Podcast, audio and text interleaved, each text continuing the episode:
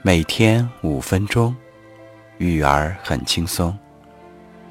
每晚八点，我们相聚在开心父母课堂。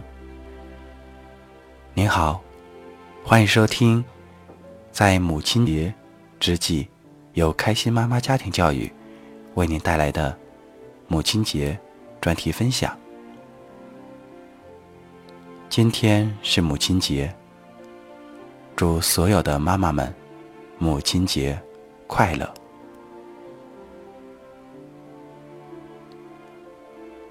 我们时刻感恩母亲的付出，感恩母亲为家庭的操劳，也感恩母亲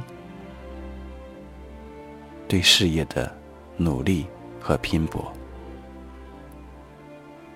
更感恩母亲，像勇士一样，时刻迎接着孩子成长中面对的各种问题或困扰。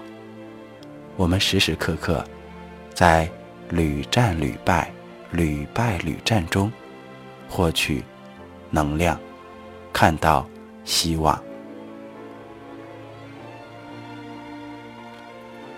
我们需要看到孩子的成长，同时。也要学会关爱自己，看到自己的成长。今天是母亲节了，为自己的节日，妈妈们都做了哪些来庆祝自己的节日呢？在此祝福所有的妈妈们，母亲节快乐！我们。继续分享今天的故事。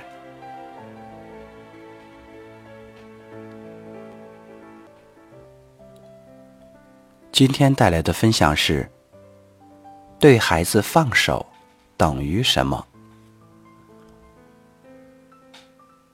无论你用什么方式，在决定放手的时候，请与孩子分享你们对于放手。或者不管的定义，就像我在标题里所写的，请与孩子讨论“放手等于什么”。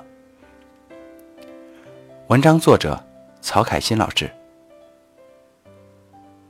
在今天的父母成长小组活动里，个案分享环节出现了一个奇怪的少年的故事，男孩。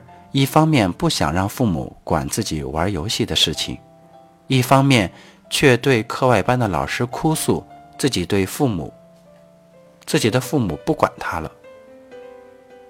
当课外班老师与孩子的父母沟通，孩子担心的时候，这个担心是孩子担心父母不再管他，父母却犯晕了，管你你不高兴。我们学习了家长课程，决定放手不管了。你居然去老师那里控诉我们，到底要怎样做才对呢？在我们接触的个案中，这个孩子看似反常的行为，其实是非常常见的。曾经有一位母亲分享，她对儿子放手一年以来，儿子的反馈：“你不关心我。”我不开心。父母们发现，听了一些专家的话就去放手，刚开始会有点闹心，孩子像马上像脱缰的野马一样不理父母，开始疯玩。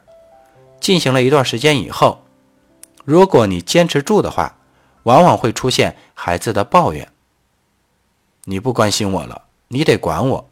我觉得你不管我没意思。”有位妈妈就说：“熊孩子真难满足，我管他他不高兴，我不管他他还是不高兴，到底要让我们怎样？”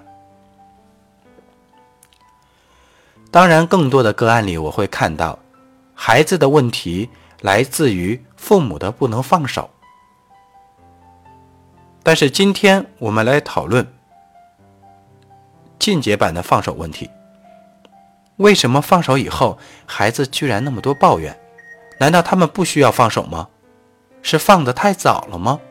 放手到底该怎么做？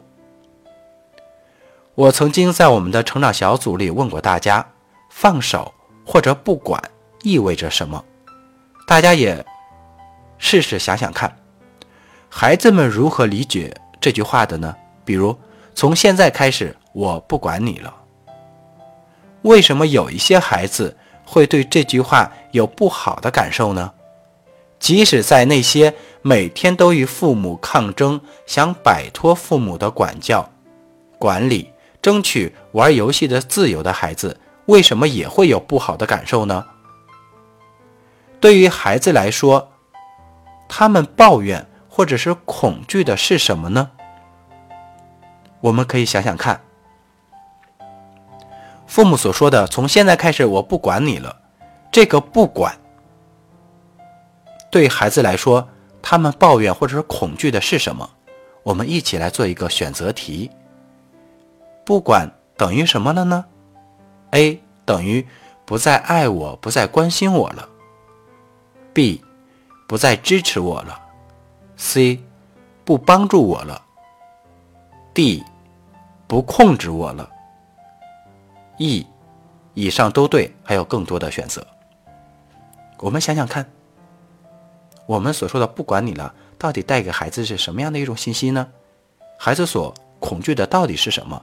是哪一个选项所带来的他的担心？通常孩子们最在乎的，甚至愿意用自由来换的是父母的爱。当父母放手不管，让他们担心和抱怨的，并非是父母给了他们自由，而是父母在放手和不管的时候，也取消了对于他们的关心和爱。他们感受不到来自父母的爱，所以他们很难过。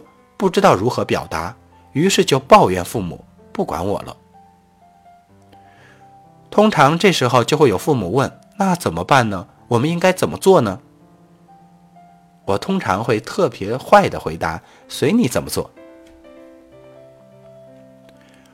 无论你用什么方式，在决定放手的时候，请先与孩子分享，你们，你和孩子都是如何定义。放手或者不管的，是如如何定义这两个词语的概念？就像我在标题里所写的那样，请与孩子讨论放手等于什么。请告诉孩子，你们即将进行的放手计划里，放手不等于不爱，不等于不关心，不等于不支持，不等于不帮忙。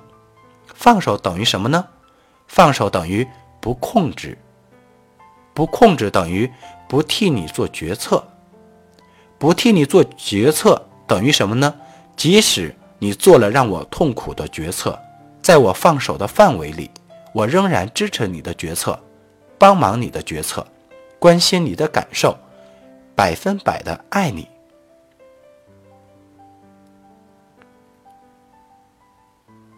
如果你的孩子还没有到青春期，请有计划的一部分一部分，甚至一个项目项目的练习放手。如果你的孩子已经在青春期了，请练习更多的放手，让孩子练习做错误的决定。他们自己经验了错误，才会在更多的日子里自然而然做智慧的决定。放手之难在于支持、关心。并爱那些错误的决定，放手之难，就是在于去支持、关心并爱那些错误的决定，这就是放手难的地方。我们也祝愿非常愿意放手的父母，父母放手，孩子未来的日子里会有更多的可能性去体验飞翔。祝愿更多的父母放手。让孩子在未来的日子里有更多的可能性去体验飞翔。再次感谢您的收听。如果您喜欢今天的分享，欢迎在页尾为我点赞或留言写下您的感受。订阅频道，第一时间获取家庭教育资讯。关注三言两语电台，获取更多有价值的音频。感谢您的收听，我们明天再见。